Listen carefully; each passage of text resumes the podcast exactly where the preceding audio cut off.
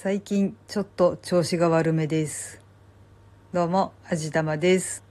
そう、なんかいろんな意味で調子悪いんですよ。これってあくまでも私の主観なんですけど、なんかもったり喋ってるような気がするし、滑舌も悪くなってる気がするし、話してるネタはつまんないし、ほんと調子悪いですわ。じゃあ今までが調子良かったのかよっていう話なんですけど、うーん、そういうわけじゃないな。え、じゃあ何？私って調子が良くても悪くても全然変わってないってことなの？それは、それでショックだな。いやでもこれは自分を見つめ直すいい機会なのかもしれない。いろいろと考えてみるいい機会なのかもしれない。そしてそれが配信に全く活かされなかったとしても、自分のこれからにとって何らかのプラスになればそれはそれでいいのかもしれない。うーん、でも自分でも何を言っているのかだんだんわからなくなってきましたが、割とこうして喋ってると頭の中がすっきり整理されてきて、道筋が見えてくることというのは割とある話だったりします。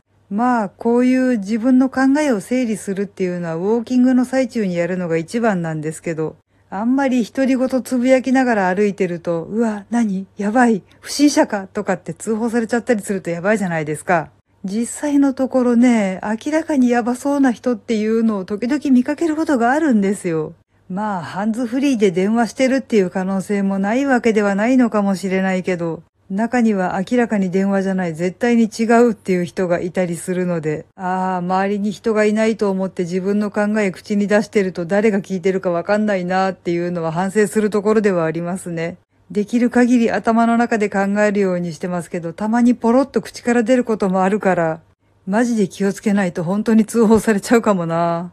え、通報されちゃうようなことを口走っているのかって、いやー、うーん、どうだろうな。そんなことはないとは思ってはいるんですけど、聞く人によってはもしかするとやばいことを言っているのかもしれないと思わなくもないことを言っているかもしれません。いやー、マジで口に出さないようにしないとやばいわー。えーでも皆さんもないですか？体調悪い時とか、ちょっと心の不調があったりとかする時に、あー、くそ、調子悪いとかって思わず口に出しません？まあ、大体はそんな感じではあったりするんですけど、本当に気をつけないといけないかなとは思っています。まあ、でもあれですよ、体の不調の方は絶対春のせいだと思う。こんなに気温とか気圧とかが乱高下してたら体調も悪くなりますって。多分私だけじゃないと思うので、皆さんも心身の不調には本当にお気をつけくださいね。